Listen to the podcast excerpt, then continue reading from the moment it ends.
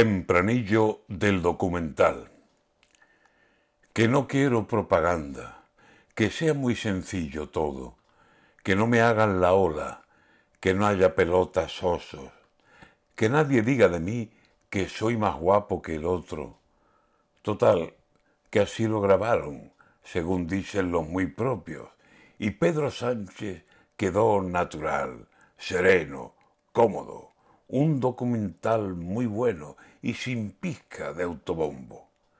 Pues será que lo quisieron tan perfecto que no hay modo de que una tele lo emita, ni más tarde ni más pronto. Entenderá Pedro Sánchez que Franco no era tan tonto, pues que haga como él, que tenga su propio nodo